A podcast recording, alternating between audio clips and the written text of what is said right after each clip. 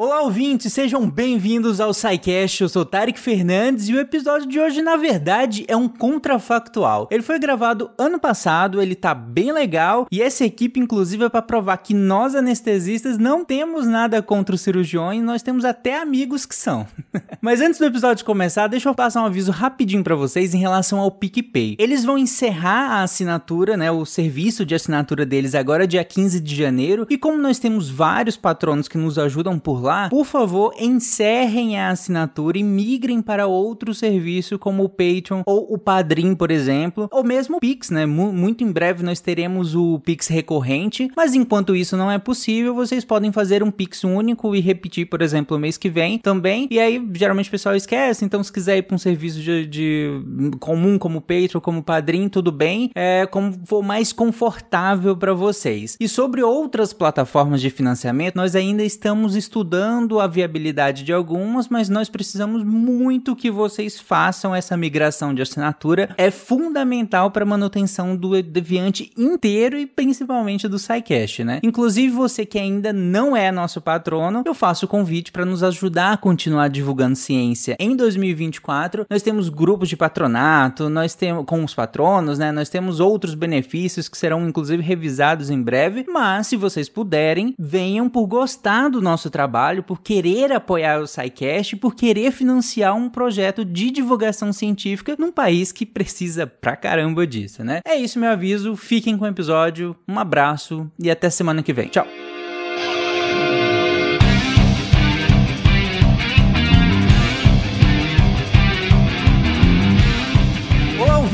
Sejam bem-vindos ao Contrafactual, uma fenda no Deviante para realidades ligeiramente alternativas. Eu sou Tarek Fernandes de Goiânia e nesse cenário, um líquido branco seria só leite mesmo. Aqui quem fala é de Vago, diretamente de Dublin, e Sanarador é o trabalho dos deuses. Oi, gente, aqui quem fala é Gabriel, falando de Salvador, Bahia. E nesse caso, eu acho que eu estaria desempregado no mundo. Boa noite, aqui é o Lucas Valente, diretamente de Brasília. E me dói só de imaginar um mundo sem anestesia. Você está ouvindo o Psycast, porque a ciência tem que ser divertida.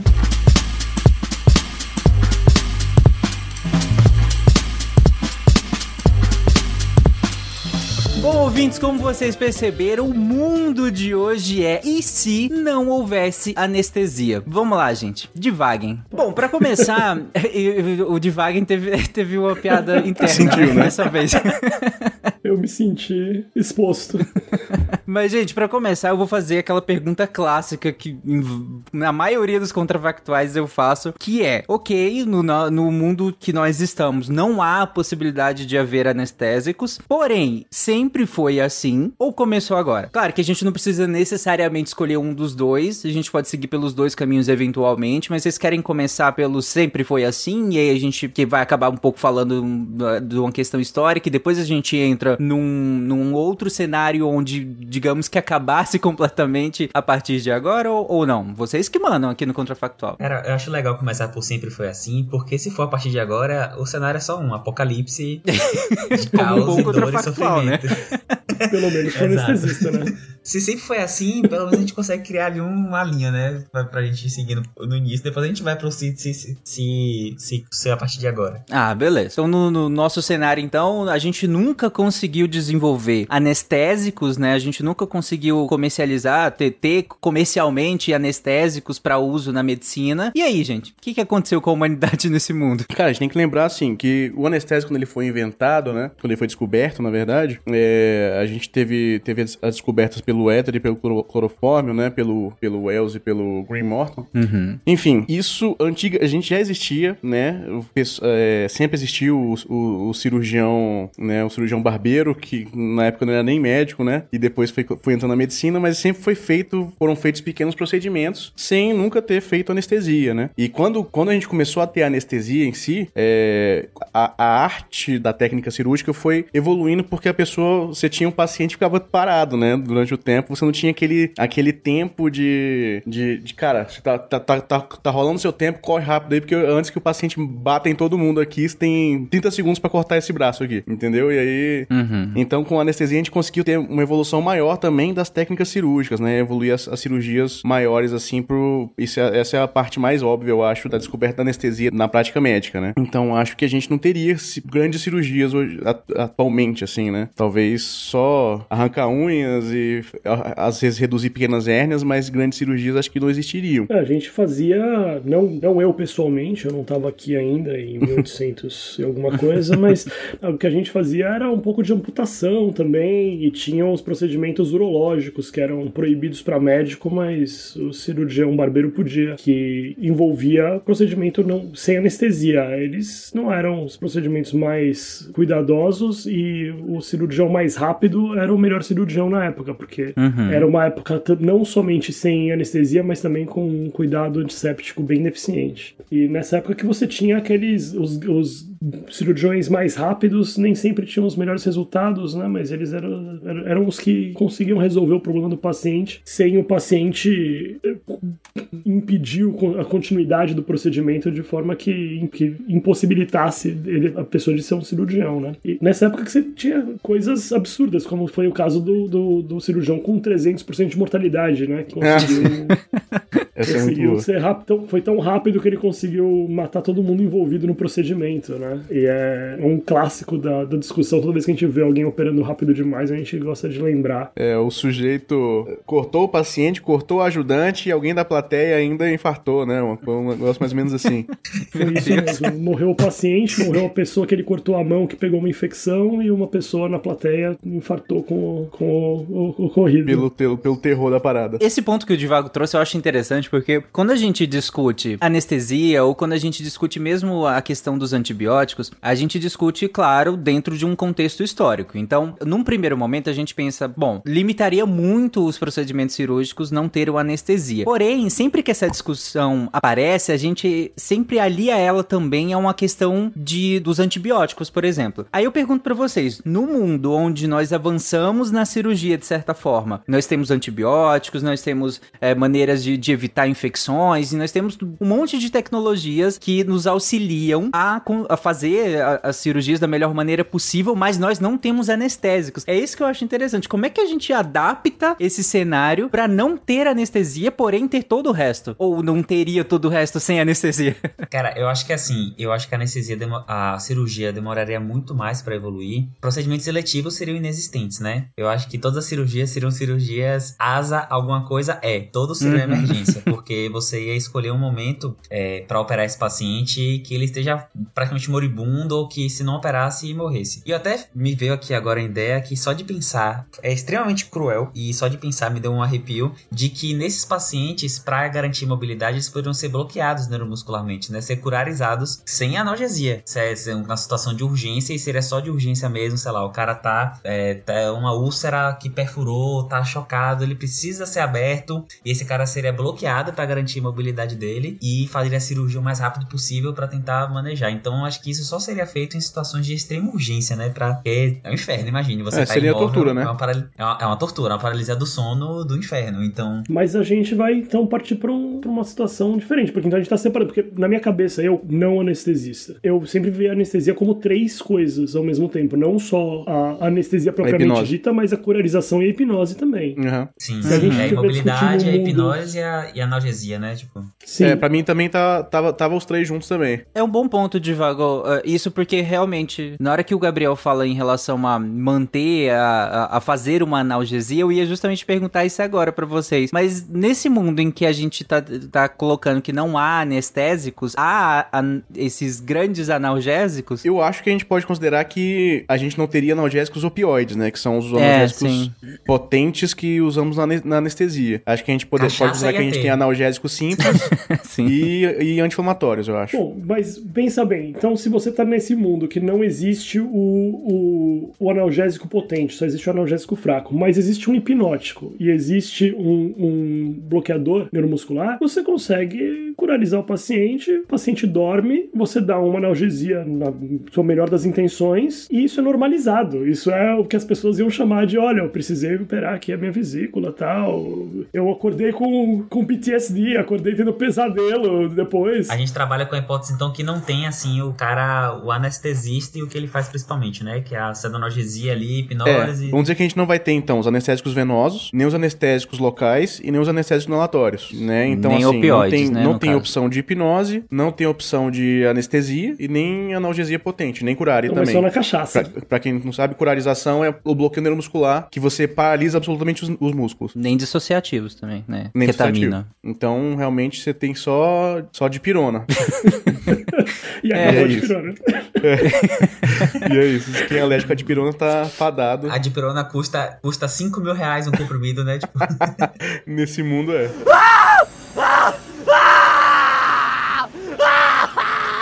E aí eu, eu volto, eu volto, inclusive, naquele ponto. Eu acho que foi interessante a gente ir por esse caminho para estabelecer, né? Porque não há, é, de fato, todos esses anestésicos que o Lucas citou. Nesse sentido, eu, eu reforço a pergunta. E aí, como é que fica o cenário da cirurgia nesse mundo? Mesmo tendo antibióticos, mesmo tendo é, evoluções tecnológicas como nós temos hoje, como é que fica a cirurgia nesse mundo sem anestésicos com todo o resto? Olha, do- do- o que eu imagino é, como a gente falou, emergência emergência. Tomou tiro, facada, bateu carro, queda de altura, ou, ou abdômenes agudos complicadíssimos, perfurou, tá sangrando, ou alguém te segura e a gente faz o que pode, ou nada vai ser feito. Então vai, vai ser a divisão bem parecido com o que tinha, acho que em 1800 mesmo, que era tenta aí, tenta, tenta fazer esplanectomia aí, tenta fazer um- essa hérnia aí, e às vezes vai funcionar e você vai colocar seu nome em alguma coisa naquela época, porque ia ser você e mais ninguém que conseguiu fazer, mas só em situação extrema, né? Provavelmente existiria alguma outra alguma outra função, né? Algum, algum, outro, algum outro job aí de segurador de paciente. Sim, sai o anestesista, entra o segurador de paciente. né? Exatamente, é o, o segurador cirúrgico de paciente. O cara que tá lá, não, fica quieto, para, ó. Aí o cara. Aí tem uns que são mais especializados, né? Colocam uma musiquinha pra acalmar o cara, outros fazem reiki. E, e calma, segura que esse ponto eu ainda vou entrar. Mas calma aí. Divago, você conclui seu raciocínio? Ou você- você- É isso mesmo, eu acho que as coisas vão ser bem diferentes, mas bem parecidas com o que a gente já teve bem lá naquele comecinho, 1830, 1840, a primavera da cirurgia, cirurgias rápidas, cirurgias necessárias e mortalidade alta. Uhum. E a gente provavelmente ia caminhar nisso. As pessoas ainda iam ter doenças com, com necessidade de resolução cirúrgica, mas isso não quer dizer que elas iam gostar da ideia e isso não quer dizer que a gente ia fazer as cirurgias quando a gente pudesse evitar. Eu acho que tratamentos não operatórios iam acabar sendo muito mais favorecidos para grande parte das, da- das doenças, dos processos patológicos que a gente fosse encontrar. É, eu acho que acho que também teria muita complicação cirúrgica, né? Porque a cirurgia bem feita depende muito do, da- da- da- do tempo que o cirurgião tem pra poder fazer a, a coisa bem feita, né? Então talvez teria mais, mais diástases de ab- abdominais, né? Hérnias, é, sei lá, pensando do ponto de vista ortopédico, que o, que o cara não, tem, não teve nenhuma analgesia, ele tá com, uma, su- uma dor insuportável da, do- do- da cirurgia dele, não vai conseguir fazer fisioterapia, então a cirurgia vai evoluir pra uma, pra uma pseudoartrose. Então, assim, acho que as, as complicações cirúrgicas também seriam muito altas, além da, da própria mortalidade que a gente já tá pensando também, né? É, não só isso, como até reduzir resposta metabólica, né? Então, cirurgias simples iam ter uma resposta metabólica absurda, porque você não ia ter nenhum tipo de inibição, de simpático, nada do tipo, o paciente ia chegar. Seria sempre grave. Eu acho que as cirurgias de emergência funcionariam bem, quer dizer, funcionariam bem não, funcionariam só em emergência, e eu acho que é que Divago falou aí bem, em 1800 e pouco, a gente ia voltar no tempo. Então, pô, o pé tá necrótico, infectado, você vai amputar, vai ter que amputar, senão você vai morrer de sepse. É, se, apendicite, o tratamento é, de escolha seria antibiótico. E Antibiótico. aí, se perfurasse, chocasse, que você ia abrir e tirar o apêndice. Então, eu acho que seria nesse estilo. Ia, ia virar 2023 de novo, então, porque as pessoas estão querendo voltar para essa época agora. Estão querendo tratar tudo que é apendicite com antibiótico. Tô querendo inovar. Sempre tem essa linha, né, cara? E tem, e tem uma coisa que também a gente não tá levando em conta, que eu falei no início que eu estaria desempregado, é porque, assim, a gente tá falando da cirurgia, mas tem que lembrar que as UTIs nasceram da anestesia também, né? Das anestésicas. Como é que a gente tem uma terapia intensiva sem uma sedonalgesia? Como é que a gente vai fazer? Tem esse ponto também que a gente pode discutir. Ia ser muito mais intensivo. Ia ser uma, uma situação, Nossa. ia ser uma Eu gritaria. não, estaria ia falando, ser- eu não estaria falando com vocês aqui. Porque eu só estou falando com vocês agora porque tem uma paciente lá fora usando midazolam. Cara, pensa o caos de um hospital, que não seria, porque, tipo, o- qualquer procedimento que mínimo que fosse, de, seja emergencial, seja numa UTI, seja uma cirurgia, seja o que for, seria um caos, cara. Mesmo pensando, eu tô pensando no mundo de hoje mesmo, que a gente tem tecnologia e tal. A, a gente brincou que teria a função de alguém pra segurar o paciente na mesa, mas hoje eu imagino que já teriam criado mecanismos de, de prender, igual se tinha, né, também já, é, de, de manter o paciente minimamente imóvel na mesa, a- em detrimento dele, né? Mas ah, como é que você evita do paciente gritar, por exemplo? É, Isso ia ser impossível. né? Uma coisa, uma coisa que, tipo assim, eu tô pensando agora, eu falei da terapia intensiva, cara, intubação, né? Um paciente com uma questão clínica que precisa de uma É. intubação de via aérea, como A é que você intubação já faz, era. né? Com isso? É, entuba, Como é acordado, né? É bem difícil de entubar paciente sem sedação. A gente vira e mexe vê, né? Infelizmente, vira e mexe você encontra relato, ou até hoje em dia com vídeo, todo mundo com acesso ao celular, você vê aquela situação de paciente vigil e entubado, aguardando alguma coisa, ou acabou a sedação, e completamente vigil. E sem, e sem, Entubado. sem analgesia, né? Taquicardia, não tem todo. Tem clássico de paciente no corredor se auto-ambuzando, apertando o próprio ambu É, entubado, essa aí. né? Esse, eu acho que o pessoal já recebeu no Um WhatsApp. meme que é clássico. horrível. Exatamente. Pois é. Não, isso aí tem um sticker disso.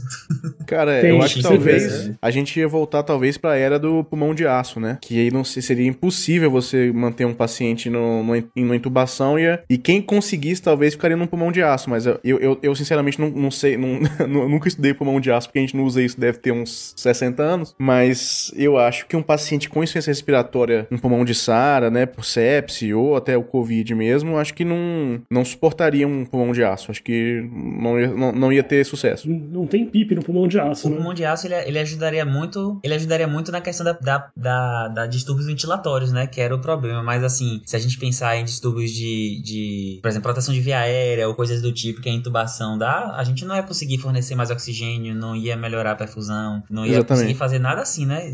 A gente ia só tratar distúrbio ventilatório. Então, É. imagine um paciente, estamos com edema agudo.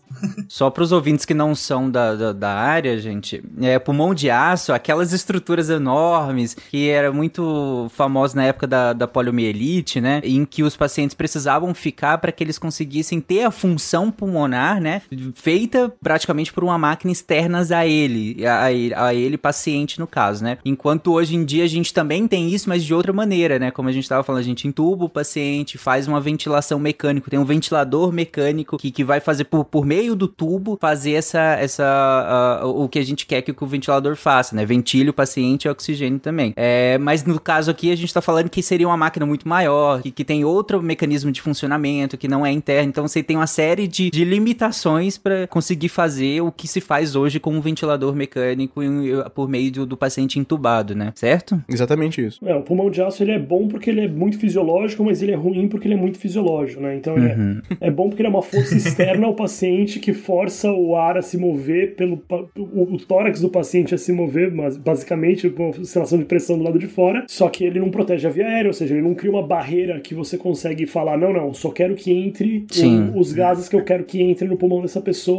saliva, vômito, sangue, dente, essas coisas, eu consigo segurar pra fora com um tubo dentro da garganta do paciente, mas eu não consigo segurar isso pra fora se eu estiver usando só um mecanismo externo no tórax do paciente pra oscilar a pressão e facilitar a ventilação. É ótimo porque é, é o, é o mais parecido possível com o jeito normal do tórax funcionar pra puxar o ar pra dentro, mas é ruim porque você perde todas as outras é, vantagens de ter um intermédio dentro da, da garganta do paciente, né? É, Permite você controlar a pressão, essas coisas. E vocês comentaram, inclusive, de que a gente brincou que possível até entubar é, né? Mas a questão é que tem uma, uma série de, de consequências ali de, de manejo que seriam impossíveis. Pra vocês. Agora, pra mim, é praticamente impossível, né? A não ser uma, uma consciência rebaixada e, sabe? Porque fora isso, impossível, cara. Não tem Ia como. ter um adicional absurdo de insalubridade. Se estiver precisando mesmo, você consegue. Se o paciente estiver precisando mesmo ser entubado, a consciência em algum momento vai rebaixar o suficiente. É, sim, sim, mas eu digo, fora nesse, fora nesse sentido, para mim, impossível. Não tem como mesmo uh, fazer com, com que o. A não ser que você queira. Sairia sem a mão, sem o tubo, sem nada. Ah, espera mais um minutinho, ele vai, vai, vai parar de se mexer. É, a hora que ele parar fim, de se mexer, você entuba. No fim, acaba que volta aquela questão, né? Meio que tudo ia pra urgência e emergência, né? Sim. Porque fora isso, não, não realmente não. Realmente... Se não fosse urgência ainda, você esperava até virar urgência, daí agora você resolve. É, basicamente. Basicamente seria isso. Eu espero até, até, até dar tempo de, de fazer alguma coisa. Não, na pediatria, imagina também, era a mesma coisa, impossível. É, então. basicamente impossível, sabe? Não tem como. A, a, a minha área e a, e a, pediatria praticamente seria inviabilizada completamente. Exatamente isso. Nesse cenário, assim, sabe? Completamente mesmo. Porque mesmo procedimentos ambulatoriais, a gente utiliza de, de anestesia, né? É, seja uma tartarectomia simples, sabe? Um, um, precisa de estar tá, tá anestesiado. Então, sabe, limitaria demais, demais, demais, demais, assim. Procedimentos simples ambulatoriais seriam impossíveis, porque como é que faz? Não, não tem como mesmo. Não... Por um lado, isso é verdade. Eu acho que as pessoas iam, principalmente criança, ia ser muito difícil da pessoa se manter é, colaborativa com o processo de, de o tratamento cirúrgico ou o procedimento moderadamente invasivo que fosse ser feito. Mas ao mesmo tempo, eu acho que isso ia ser um pouco mais aceito e mais normalizado por uma sociedade em que não existisse analgesia e anestesia. Não que as pessoas fossem sentir menos dor, mas a pessoa ia entrar para fazer o procedimento já sabendo, vai doer pra caramba, vai começar, vai ter um meio, vai ter um fim e vamos nessa. Eu, eu acho que ia, ia, ia doer, ia reagir à dor, ia ter a resposta fisiológica com resposta vagal, numa tentativa de intubação sem, sem anestesia nenhuma, ou com uhum. Taquicardia reflexa absurda numa pessoa que está sendo, tá sendo esfaqueada por, um, por, uma, por uma outra pessoa que está com a melhor das intenções esfaqueando ela. Tudo isso ia acabar acontecendo. Mas eu acho que ia ser tão mais socialmente aceito isso que ia ser mais tolerável, um pouco pelo menos, por quem conseguisse compreender o que está acontecendo e conseguisse entender que precisa ser feito, é melhor que seja feito desse jeito, é melhor que seja feito agora. Eu acho que as, algumas pessoas, e boa parte da população que fosse ser submetida a procedimentos ia acabar sendo mais bem preparada psicologicamente para lidar com a exposição a esse, a esse evento que seria extremamente doloroso. É, mas de novo, você começou a sua frase falando as pessoas aceitariam isso um pouco mais, né? Porque seria culturalmente comum, né? Aliás, não teria. Talvez o contrafactual que nós estivéssemos fazendo aqui é se tivesse anestesia. Porque não ter é o comum. As pessoas e os animais. é por isso o meu ponto de que na minha área você não tem salvatório, sabe? Você não tem para onde ir. Não, não é especificamente a minha área, mas, por exemplo, pegar um animal de 200, 300 quilos, como é que você anestesia? Como é que é você faz um falar, procedimento cara. nesse um animal sem anestesia? Cara, fazer sabe? uma cirurgia num cavalo, imagine, velho. Os, os, os é... seguradores profissionais iam ser todos bodybuilders, assim, os caras gigantescos. Não, nem nem dá, cara, nem dá. O nível de estresse que seria submetido esse animal, ele faria uma cólica mortal em ele seguida, é, ele assim. Morrer, ele morreria de alguma coisa psico... tipo assim, é, Sim, psicossomática. Ah, eles fazem essas cólicas, assim. né? Esses negócios mesmo, realmente. Cara, equino é o bicho mais sensível do mundo, sabe? É, ter resposta fisiológica ao trauma ia ser catastrófica em qualquer, qualquer pessoa. Se você tentar abrir uma cavidade abdominal de uma pessoa com nem, sei lá, você tá fazendo um procedimento extremamente com condições não ideais e tá, sei lá, fazendo uma, uma colostomia com anestesia local, que a gente, é, infelizmente, às vezes tem que fazer numa situação de exceção. Qualquer manipulação de víscera desse paciente tem um reflexo é, na frequência cardíaca, na pressão arterial desse paciente, que é gigantesca. A gente percebe com pequenas manipulações tem uma resposta muito intensa. Então a anestesia não é só isso que a gente está vendo, que é o paciente não gritar porque não está sentindo dor, ou às vezes não uhum. lembrar o que aconteceu, que também tem um efeito é, importante, mas também o corpo da pessoa não responder ao ato de estar sendo esfaqueado, não se responder Sim. ao fato de estar sendo eviscerado. Tudo é. isso é bem traumático para o corpo. Né?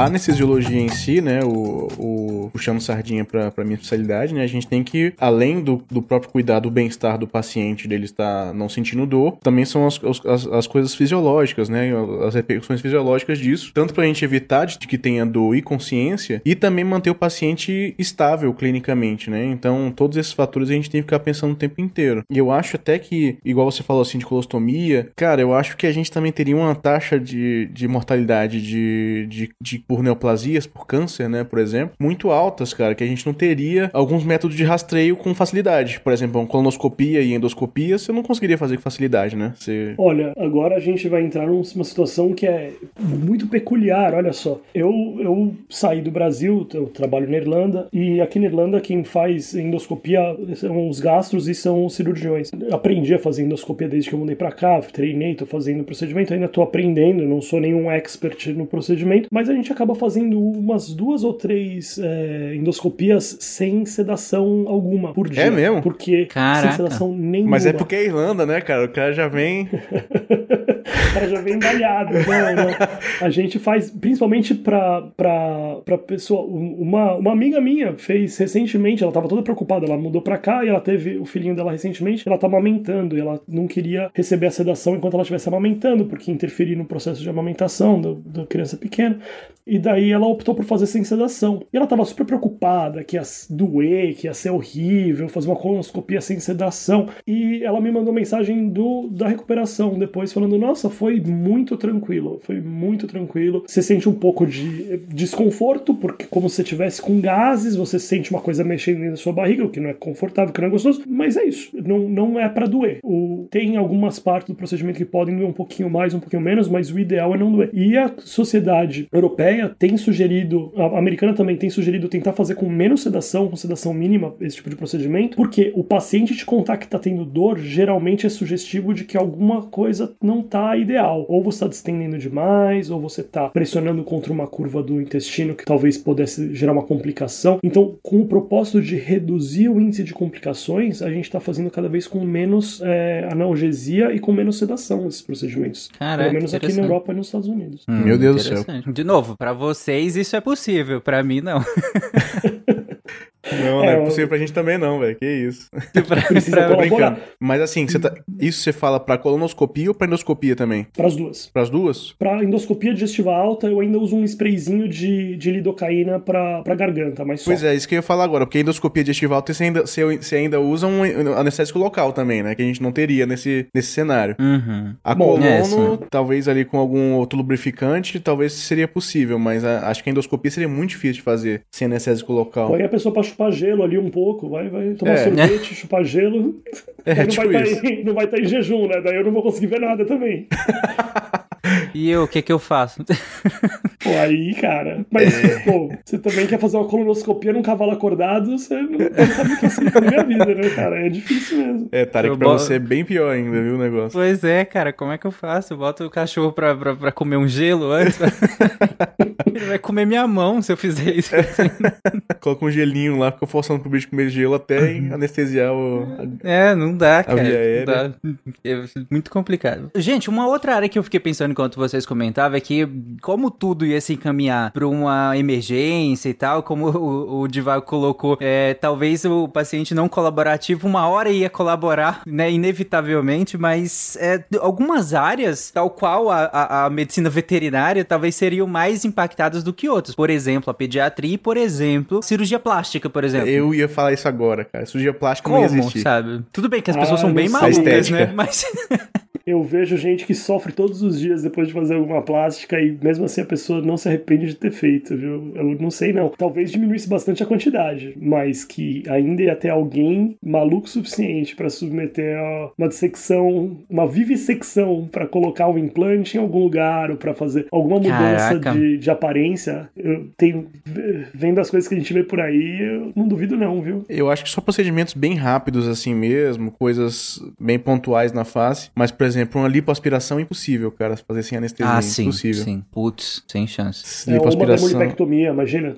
uma Qual? incisão daquele tamanho, uma dermolipectomia com Ah, não, não tem, não, não tem condição, né, cara? É muito. Não ia ter como. ia É ter como. muito, muito doloroso. A gente trata, assim, no- do- anestesicamente falando, a gente, do, do ponto de vista metabólico, a gente trata alguns desses pacientes, por exemplo, paciente de, de, de, de lipoaspiração, como se fosse um grande queimado, né, cara? De tanto que é o, Uhum. o nível de de de estresse que, o- que você submete à pele do paciente, a- a- né, ali do subcutâneo do paciente. Então, realmente, a, a cirurgia plástica eu acho que realmente não existiria. Assim, talvez existiria alguma, alguma coisa estética, alguma coisinha mais de retoque, mas essas grandes cirurgias que a gente tem hoje, eu acho que não tem, não tem como. Uhum. É. E, e, de novo, a gente tá tentando roubar aqui, dar uma puladinha, mas bota um gelinho, segura o gelinho lá um tempo, vai dar uma, uma analgesia moderada, dá pra você fazer alguma coisa pequena, tirar uma marquinha do rosto, ou fazer uma, uma pequena correção. É, esses aí eu acho que rolariam. que roubar com, com a crioanalgesia aí. Vou aproveitar esse gancho do Divago para perguntar justamente sobre essas coisas alternativas, por assim dizer, que seriam inevitavelmente utilizadas. né? Dado no mundo em que não há anestésicos, o que, que vocês acham que teria aí de loucura alternativa ou que coisas que façam sentido,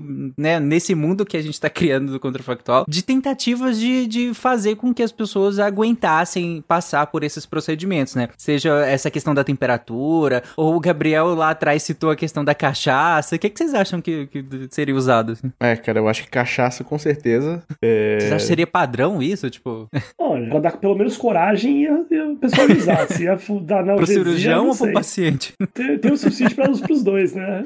Tem que saber dividir. Cara, eu acho que cachaça realmente ia ser padrão. Acho que, né, acho que todo mundo ia. E, e já era assim, né? Antes, na- na- na- Uhum. ali no século dos cirurgiões ali, já, já, o pessoal já meio que usava é, usava álcool como um, um pseudo-hipnótico pra tentar segurar alguma coisa da cirurgia. Mas eu acho que ia, ia ter alguma coisa no, no sentido de alguma. Existia, né? no- bem no iníciozinho da cirurgia, a- o, pe- o pessoal fazia aquele mesmerismo, né? Que era como se fosse uma hipnose, Uhum. é, tentar convencer o paciente que não estava sentindo dor, ou então o paciente é, referia que estava sentindo realmente menos dor, mas assim, é, pa- talvez um, muito, tem muito de efeito placebo também e tal, e altera, al- que alteraria também o nível de. é, o limiar de dor do paciente, né? Que nesse caso o placebo funcionaria melhor que um anestésico, já que ele não existe, né? É, então, exatamente. de certa então forma. seria né? bem aceito. Pois é, o álcool é aquele negócio. Ele é, ele é anestésico, ele é esterilizante, ele dá coragem e ele já tá lá pra você celebrar um bom resultado ou pra afogar as mágoas caso dê errado também. Uhum.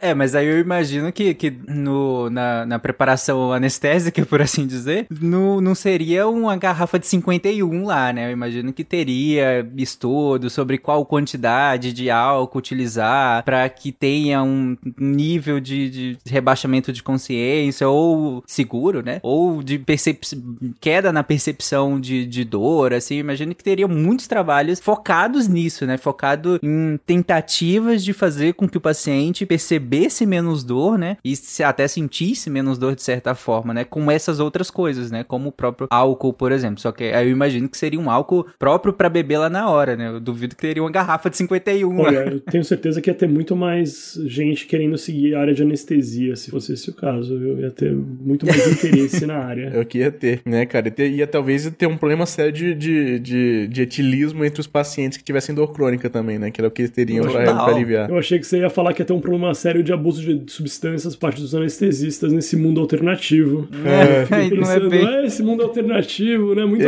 alternativo esse mundo alternativo. Esse aí já existe, já existe, infelizmente, há muito tempo. E, e- é interessante porque a figura, talvez, do, do anestesista, né, a gente brincou que ela não existiria, mas talvez existiria nessa função de, de tentar manter o paciente ali, do mesmo, do mesmo sentido, né? De, de tentar fazer de tudo ali pra pra manter o paciente ao longo da cirurgia, né? Ah, ter esse profissional ali que para fazer isso, eu acho que ah, eu imagino que continuaria, né? É, de um jeito ou de outro ia acabar tendo, eu acho. Eu acho que talvez não, não- é porque que- talvez seria só algum protocolo institucional, assim, sabe? Não alguém que especificamente para ficar dando álcool pro paciente, não sei. Eu não sei se teria, tipo, uma especialidade voltada para isso, igual a gente tem pra anestesia hoje, né? Porque, afinal de contas, é só álcool que você tem e não, não alteraria tanto. Eu acho que não, não teria uma especialidade para isso, mas talvez alguém da equipe fosse oferecendo álcool pro paciente ao longo do tempo, baseado em algum protocolo do, do, da instituição ou do, do próprio cirurgião, entendeu? Será? Aí... Porque eu fiquei imaginando, Lucas, que, tipo, talvez tivesse mesmo um profissional que estudou pra essas técnicas, né, de seja hipnose, Ah, seja sim. essa questão do álcool, tudo isso, que seria aquele responsável por manter minimamente o paciente ali é, viável ao longo da, da cirurgia, que é o mais que dá pra manter, né, viável. Ah, não, E é. na veterinária ia ser como? Na veterinária ia ser o palhaço de rodeio, mais ou menos. Lá, ah! tentando distrair como. o animal enquanto você faz o seu trabalho. Não, a veterinária simplesmente não existiria, gente. Não tem como, sabe? É, não, não- realmente não tem como. Não, não dá, sabe? Não dá. E, o- e o álcool eu acho que não seria só, só oferecendo. A gente poderia botar na bomba logo, né? Põe logo na bomba de infusão e vai. E aí faz os cálculos lá pra ver quanto tempo iria e o quanto daria pra rebaixar esse paciente até pra ver se ele conseguiria. Mas claro que pensando. Dá pra fazer bastante, viu? É, é, dá pra fazer bastante. Sim, pois é, eu imagino que, que teria toda uma área de pesquisa séria, né, né, pensando nisso. E é claro, teria invasão de muita pseudociência, né, que, Muito. porque nesse mundo em que não há anestésico, como eu brinquei, o placebo, de certa forma, funcionaria melhor do que qualquer anestésico, já que eles não existem, né, então imagino que seria um campo vastíssimo pra pseudociência, né. Até porque até hoje a gente não consegue medir a dor diretamente, né, cara? A dor é extremamente subjetiva. Então você não consegue ter um, um- um parâmetro é, confiável e padrão que você poderia usar como, como padrão ouro pra todo mundo. Então é muito disso de você tentar é, fazer escalas é, visuais, as escalas analógicas, pra você ten- tentar mensurar a dor do paciente, mas ela é muito subjetiva, né? Então, às vezes, mesmo que o paciente esteja sentindo o mesmo nível de dor, porque ele te- recebeu um determinado tipo de atenção, ele pode ter um limiar diferente e, e aceitar melhor aquele procedimento, aceitar melhor aquela dor, né? Não que a dor tenha melhorado, mas o limiar dele sim. Então, isso seria bem complicado de você medir e o que é complicado de medir abre muito espaço pra pseudociência, né? Mas isso não é exatamente porque a dor é uma experiência subjetiva, porque não, não existe o algômetro, né? Não dá pra você colocar num- num- numa escala uma, uma agulha que mexe em cima de um papel ou calcula quantos, quantos centésimos de dor a mais a pessoa teve, porque no fim das contas não é o estímulo, não é, não é liberação de substância P, não é de- despolarização do neurônio, não é isso que é a dor. A dor é, é o, não é nem a de- despolarização lá, lá em cima no, no seu córtex. A dor é, é o que você carrega com você, né? É uma experiência subjetiva. E é um, volta até nos outros sidecasts que estavam fazendo sobre a consciência. E eu acho que a dor tá vinculada não de maneira excessiva ou de maneira exclusiva com a consciência, mas está ligado com a percepção subjetiva de si e com a percepção subjetiva do, do lado de fora. Então, sim, o- conversar com o paciente, explicar para o paciente o que está acontecendo, é, o paciente ter uma participação ativa no processo que pode gerar o estímulo doloroso. Então, ele pode segurar, ele pode colocar a mão em volta. Tudo isso a gente até já faz hoje em dia. Quando eu vou fazer um procedimento pequeno, eu faço questão de explicar para o paciente: isso aqui não vai doer, isso aqui pode doer um pouquinho, isso aqui vai doer um pouco mais, mas vai ser rápido. Porque tudo isso, mesmo num mundo que existe anestesia, mesmo num mundo que existe uma analgesia eficiente, isso diminui bastante a necessidade de uso de analgésico pelo paciente, o que diminui bastante o risco de efeito colateral também. Então, conversar com o paciente, fazer esse trabalho não químico sobre a- a- o tratamento da dor é extremamente funcional. Ele tem uma resposta inegável e ele trata a dor na sua essência, que é uma experiência subjetiva que o paciente tem, né? Sim, é, por isso que eu falei, eu acho que seria um campo mais vasto aí pra essas... É, é até, nesse mundo, a gente até poderia até dar o braço a torcer e não chamar tanto de pseudociência, porque no fundo, que como eu comentei, o, o placebo que, se- que funcionaria melhor do que qualquer outra coisa nesse sentido, né? É, às vezes essas técnicas de mindfulness e tudo isso, é, tudo isso se ajudaria muito os, os pacientes a pelo menos é, perceber menos a dor, né? Tentar diminuir todo esse componente subjetivo da dor, né? É claro que o componente fisiológico ele tá lá, mas e não que ele seja separado do subjetivo. Ambos, né, tem, tem um certo intercâmbio aí. Mas é, todo esse componente subjetivo ele poderia ser muito bem trabalhado e talvez nesse mundo em que não há anestesia, nós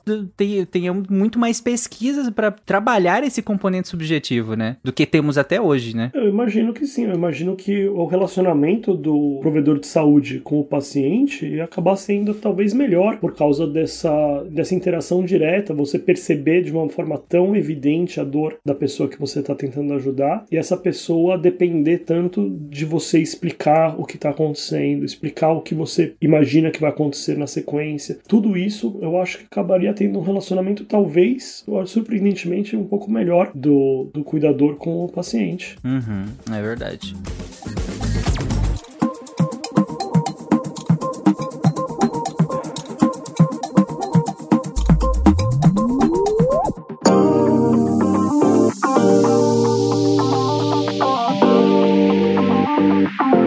Olá, pessoas, e sejam bem-vindos a mais um Momento Cambly. Eu sou a Jujuba e tô aqui no começo do ano para traçar com vocês as metas para 2024, porque afinal de contas o ano tá começando e eu queria saber de vocês, ouvintes, quais são as metas de vocês.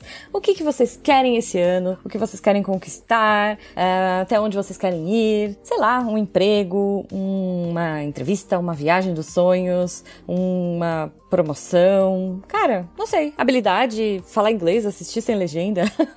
o que você quiser, o Cable está aqui para te ajudar. Olha só. Eles já estão começando com planos saindo a partir de R$ reais por aula. Essa é a primeira oportunidade de 2024 que você não pode deixar passar, certo? e para você aproveitar essa promoção é muito fácil. Você vai clicar no link que tá aí no post ou você vai entrar no site cambly.biz barra 9 C-A-M-B-L-Y.B-I-Z barra SciCast9 e aproveitar todo esse desconto. Gente, sério, tá, vale muito a pena. Agora é a hora de você conquistar o que você tá afim, o emprego que você quer. É, você pode praticar as entrevistas. Eu sempre falo do Cambly aqui, vocês já conhecem, né? Eu sempre digo, poxa, na hora que você quer, do jeito que você quer aprender, no seu nível de inglês, na hora que você pode, quantas vezes por semana você quiser. Isso a gente já falou, é aquela coisa tailor-made, bespoke. Olha que chique, palavras em inglês bonitas.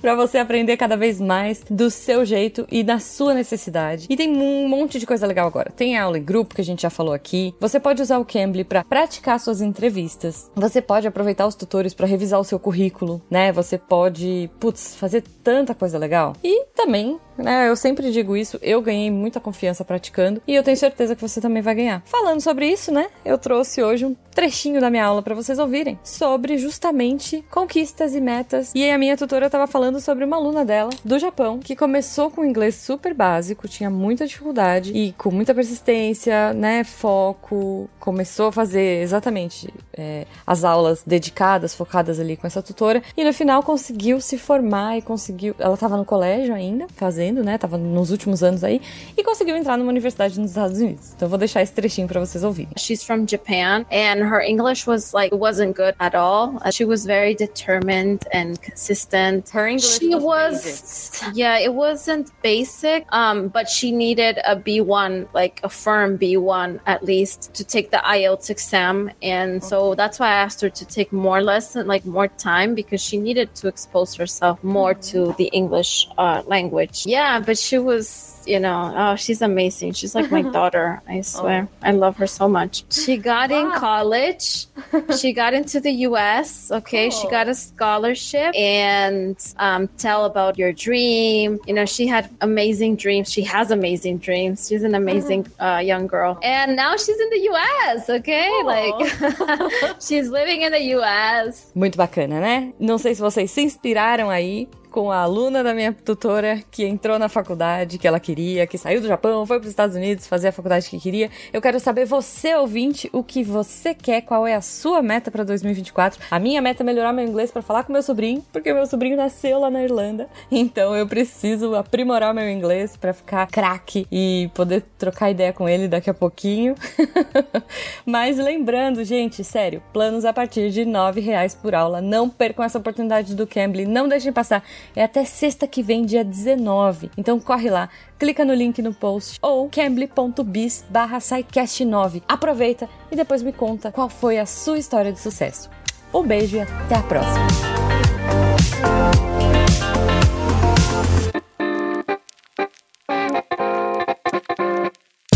Só pra finalizar, a gente já tá encaminhando aqui pro final do episódio, uma área que a gente não, comentou tanto, mas como que seriam os partos nesse mundo? Cara, era outra coisa que eu tava pensando também. A, a, a- obstetrícia evoluiu demais com a anestesia também, né, cara? E. Uhum. Assim, se- tudo que, que acontece na, na obstetrícia e que não. e que tende a dar errado já vai diretamente pra cesariana, né? Uhum. Então, a gente teria que ir pra cesariana de forma dolorosa mesmo, né? E a galera teria que fazer as coisas muito rápidas. E o que acontece? A gente acho que teria.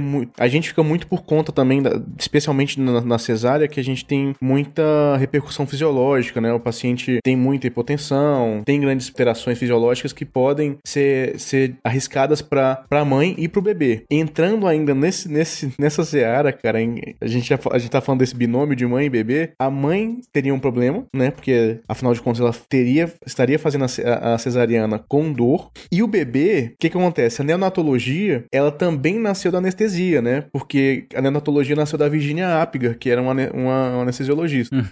Então, assim, é, a gente teria problema pros dois, praticamente, assim, né? É, esse cuidado de, de cuidados intensivos ele, que, que a gente tem pros adultos também foi, foi desenvolvida pra, pra neonatologia por uma anestesiologista, né? Que é, que é a, a Virginia Apgar. Então, acho que, nossa, ia ser... A gente já ouve muitos gritos no, no, no centro obstétrico, mas acho que no centro obstétrico cirúrgico ia ser aterrorizante a parada. Eu imagino. Seria uma volta à cesárea clássica, né? Aquela cesárea do mito de Júlio César. Que... A do César, exatamente. É, quem assistiu House of the Dragon sabe como que é o mundo sem, Cara, sem, sem isso. exatamente, é isso aí mesmo. exatamente isso aí, cara. Seria daquele estilo lá. Claro que é, a gente, de novo, a gente cai naquela de imaginar o mundo lá de, de, de 1800, mas ainda assim, gente, mesmo com o desenvolvimento que a gente tem hoje, eu não vejo tão diferente do, do, do- daquela cena de House of the Dragon, a gente sem nenhum tipo de anestesia, né? É, seria a ce- no... A cena ia ser tão agoniante quanto, mas eh, provavelmente iria sobreviver pelo, pelo suporte de vida que a gente poderia dar de forma de outras formas, né? Mas eu acho que outra coisa também que deveria, provavelmente iria cair seria a taxa de, de natalidade, porque ninguém ia querer mais ter filho, né? Tipo assim, ser submetido a essa possibilidade de, de ter esse tipo de, de cirurgia, né, cara? Uma morte materna alta, como era antigamente, e se alguma coisa der errado no seu parto, você ainda pode passar por esse procedimento aqui, ó, que é a pior coisa que você vai ter na sua vida, que é ser cortada durante o seu parto. E talvez Sim. a última, né? É, pois é, com grandes chances. Gente, pra finalizar de verdade o episódio, eu só tenho um, um último questionamento pra vocês. É pra terminar o episódio em- em- com baixo astral, como um bom contrafactual. Vocês acham que nesse cenário em que a gente não tem anestesia, em que a- as pessoas continuam sofrendo das mais diversas condições, por exemplo, grandes queimados, é, questões oncológicas muito importantes, né, que geram muita dor e tudo mais, é, sei lá, grandes amputações, enfim, uma, uma série de questões que as pessoas continuariam tendo, mas agora nós não temos suporte anestésico para tratar isso, nem numa cirurgia, e como o Gabriel colocou lá no início, nem submeter esses pacientes a, um- a uma UTI, por exemplo, né, para que a gente consiga manejá-los. Vocês acham que nesse mundo a eutanásia seria mais bem aceita? Hum, Me pegou de surpresa, eu não imaginava que fosse dar uma volta pra eutanásia aí. Bom, vocês acham que eu tô viajando? Eu tô- Cara- toda essa minha construção não tem, não, não desembocaria necessariamente em se considerar uma eutanásia. Porque eu tô utilizando os critérios que a gente utiliza de eutanásia, eu fico imaginando que muitos, sabe? Mas a eutanásia não era muito bem aceita antes de 1840 também não, viu? O pessoal, apesar de viver num mundo cheio de dor, um mundo bem complicado, a, a postura das pessoas que estavam lá não era muito pró-eutanásia. Eu, eu não sei, porque pra mim tem muito viés religioso nisso e Uhum. vai variar muito de lugar pra lugar, vai variar muito de cultura pra cultura. É, Cara- realmente é, é uma questão pra se pensar. Eu acho, assim, eu acho que não ia ter tanta alteração, porque o que acontece? Por exemplo, a anestesia, vou- usando a própria anestesia como exemplo. A anestesia obstétrica, ela era, ela era mal vista quando ela, foi, quando ela foi introduzida pela primeira vez. Só quando o Jon Snow, ó, olha aí, falando, quando o Jon Snow Você tava aplicou, falando de House of the Dragon agora? Já se inspirou. quando o lendário médico eh, Jon Snow aplicou a anestesia na Rainha Vitória Uhum. e ela aceitou e achou e foi ótimo e tudo mais, que aí começou, a galera começou a aceitar, porque a princípio eles aceitavam que é, a mulher deveria sofrer a, a dor do parto, entendeu? Porque a princípio seria um, um castigo de Deus. Mas quando a Rainha Vitória foi submetida à anestesia, aí todo mundo falou, ninguém foi- vai falar contra a, a- a Rainha Vitória, logicamente. E o negócio foi normalizado. É, mas o negócio que quem passa pra eutanásia não, não volta, não continua no, no, no poder, né? Então, acho que não, não, não sei se seria normalizado nesse sentido. E aí tem outro problema também, que é a eutanásia, ela usa anestésicos também, né? Pra, Sim. pra ser aplicada. Então, como é que seria também, a- além disso, como é que você ser- faria uma eutanásia nesse mundo também, né? Pra ela ser aceita ainda, seria tipo um auto-guilhotina? Olha, é relativamente anestésico a guilhotina também, velho. É, é, aí teriam, teriam questões né, físicas, né? Mas ou, em último ponto mesmo, só fazer o cloreto, né? E, e É, esperar. é mas verdade. Deve doer absurdo, né? Porque Muito. Arde, o, o é. que existe de descrição do uso de, de potássio é, é extremamente doloroso. É, provavelmente ia ser alguma coisa, talvez até mais gráfica, mas menos catastrófica do que potássio, entendeu? É, É, considerando que é só feito de Potássio. né, cara, e o paciente ia morrer com dor, eu acho que ia, se fosse só considerando isso, acho que talvez ainda fosse menos aceito. Até uma cicuta talvez fosse melhor do que um cloreto de potássio. Uma coisa mais clássica, talvez mais poética e, e muito menos dolorosa. Mas Faz diz que a cicuta sentido. também é muito, muito amarga, né, também, né? Ah, mas, Ah, mas- comparar o amargo da cicuta com a sensação do, do- do- do- do queimando por dentro das suas veias. Não deve ser pior uma que giló, né? Uma É. moto- é, nossa. Depende, tem dois sabores. Tem o sabor cicuta e tem o sabor morte dolorosa. Pô, aí não, né? Exatamente. Você chega uma pessoa, espera morrer queimado ou cicuta, afogado? né? Meu Né? Deus. Bom, gente, é isso. Vocês têm mais algum comentário, alguma coisa que a gente não tenha comentado? Nossa, eu achei o, o final extremamente deprimente. Eu vou ficar triste É, aqui. Vai se acostumando, que- contrafactual é sempre assim. Bem mórbido. Sim, mórbido. um bom contrafactual geralmente termina com o fim da humanidade, assim. E olha que a gente nem entrou pelos caminhos do que se agora a gente acabasse neste momento com os anestésicos, que agora não vai dar tempo da gente ir para esse cenário, mas teria sido também muito catastrófico e divertido, de certa E forma. É verdade. Interromper algumas cirurgias de um jeito bem surpreendente. Se parasse A gente- Tarek, deixa, deixa acabar meu plantão pra poder acabar com o anestésico. Pera aí, espera mais algumas horinhas só.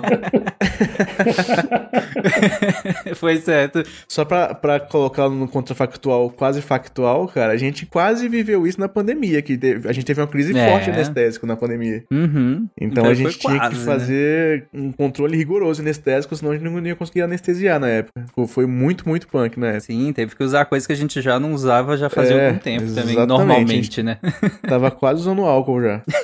Sim. Bom, gente, então é isso. Se você passou esse episódio inteiro pensando, caraca, eu não acredito que eles não falaram disso, eu não acredito que eles não falaram daquilo, ou se você discorda completamente do que a gente falou, dos caminhos que nós seguimos, e você ficou pensando em outros tantos caminhos que nós poderíamos ter seguido aqui, vai lá na postagem desse episódio, lá no site do Deviante, no Contrafactual, e comenta o que, que você achou, comenta quais caminhos você seguiria, comenta o que, que você acha que seria do mundo sem nenhuma anestesia. Eu, por exemplo, não iria nunca mais ao dentista, então o que, que você faria nesse mundo sem anestesia? Entra lá e comenta. E, gente, pra finalizar o episódio, eu vou falar pra vocês qual que é o tema do próximo Contrafactual. E aí vocês têm 30 segundinhos no máximo pra falar o que, que vocês acham que aconteceria com o mundo, se caso isso acontecesse, ou da realidade de vocês, o que que mudaria. Enfim, vocês têm 30 segundos pra falar sobre o que que vocês acham do próximo Contrafactual, porém, sem citar o tema. Porque eu vou falar o tema pra vocês, mas vai ser bipado pelo editor, e os ouvintes não vão saber qual que é o tema. Então não deem spoiler, só falem o que que vocês acham que aconteceria. Bom, o tema do próximo Contrafactual será: e se tivéssemos... tivéssemos...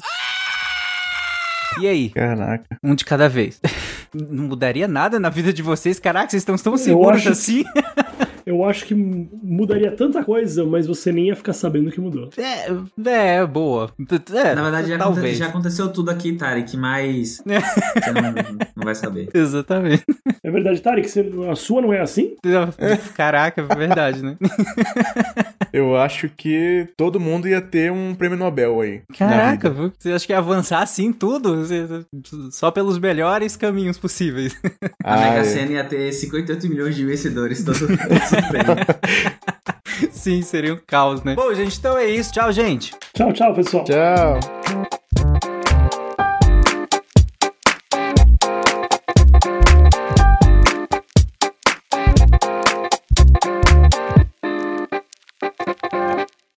As partidas de xadrez iam ser impossíveis.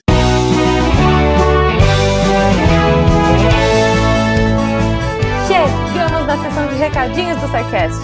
Eu sou a Jujuba, passando aqui só para avisar que se você ouvinte quiser ajudar o projeto a continuar divulgando ciência de forma divertida, você pode através do PicPay, Padrim ou Patreon. Além do SciCast, você ajuda a manter outros projetos da casa e a manter o site também, com a nossa produção diária de textos incríveis. Caso você ainda não tenha visto, a gente editou o patronato para esse ano. Temos novidades bem legais esperando por vocês. Os nossos lindos patronos que apoiam e amam o projeto tanto quanto a gente. Os links vão estar aí no post. Fora isso, se você quiser entrar em contato com a gente para dúvidas, sugestões ou, enfim, recadinhos quaisquer, é só mandar e-mail para contato@sicast.com.br. Por hoje é só e eu encontro vocês na semana que vem.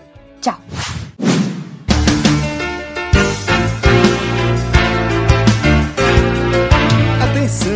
O informe semanal dos textos da semana. Segunda-feira, Desafio em Foco: Como mensurar a cultura de segurança de alimentos. Texto do Lenin Machado. Sempre trata aqui da questão da cultura alimentar. E esse texto relaciona bem teoria e prática, né? Eu achei bem legal. Ele mostra como a parte do desenvolvimento teórico, numa área específica, vai ter relação com a prática, e aqui, em específico, com a cultura de segurança de alimentos e como medir essa cultura. É um tema cada vez mais importante. Ele traz alguns dados sobre o aumento de, de problemas com a segurança alimentar e eu pessoalmente acho muito, muito importante como alguém que passou esses últimos meses aí com bastante problema com intoxicação alimentar, então vai conferir o texto, né, sem mais delongas, vai lá ver o texto. E o texto da quarta-feira também tá incrível. A Nanaka, Natália Nakamura, traz o texto Nova Droga pretende estender a vida de grandes cães. É uma droga que está sendo desenvolvida aí pela Loyal e é basicamente isso que o texto vem trazer mesmo, né? Os cães grandes, eles costumam viver menos, né, que as raças menores, e aí essa droga baseada no hormônio é, IGF-1, ela vem aí para tentar prolongar a vida dos nossos amiguinhos peludos e eventualmente, quem sabe, dos seres humanos, né? A Nanaka já vai explorar algumas outras possibilidades que você vai ver lendo o texto lá dela que saiu na quarta-feira e já aproveita para ler o texto da sexta da Michelle Montovani. Esse texto tá incrível, para começar pelo título Meteorito achado não é roubado. Se o mundo perder, é porque foi relaxado. É, vai falar basicamente de um meteoro específico. O meteoro é o Ali, que foi é, encontrado ali numa cidade, na cidade de El Ali, na Somália, e um pouco do. O, o, percurso todo envolvendo meteoritos no geral, mas especificamente esse meteorito. Tem muita informação massa realmente nesse texto. Então, não perde, entra lá em www.deviante.com.br para conferir esses textos e mais, muito, muito mais. E você também pode se tornar um redator, uma redatora do Portal Deviante. A gente sempre está precisando de gente nova para escrever, gente empolgada, querendo ter, deixar a ciência mais divertida, divulgar o conhecimento científico. E para entrar, é só mandar um e-mail para contato@scicast.com.br e a gente troca uma ideia. Eu sou André Trapani, estendendo a vida e a segurança de meteoritos e apagando a luz da Torre Deviante.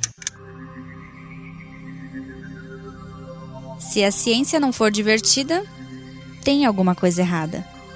Tem que ser divertida. A coisa mais divertida que tem é a ciência.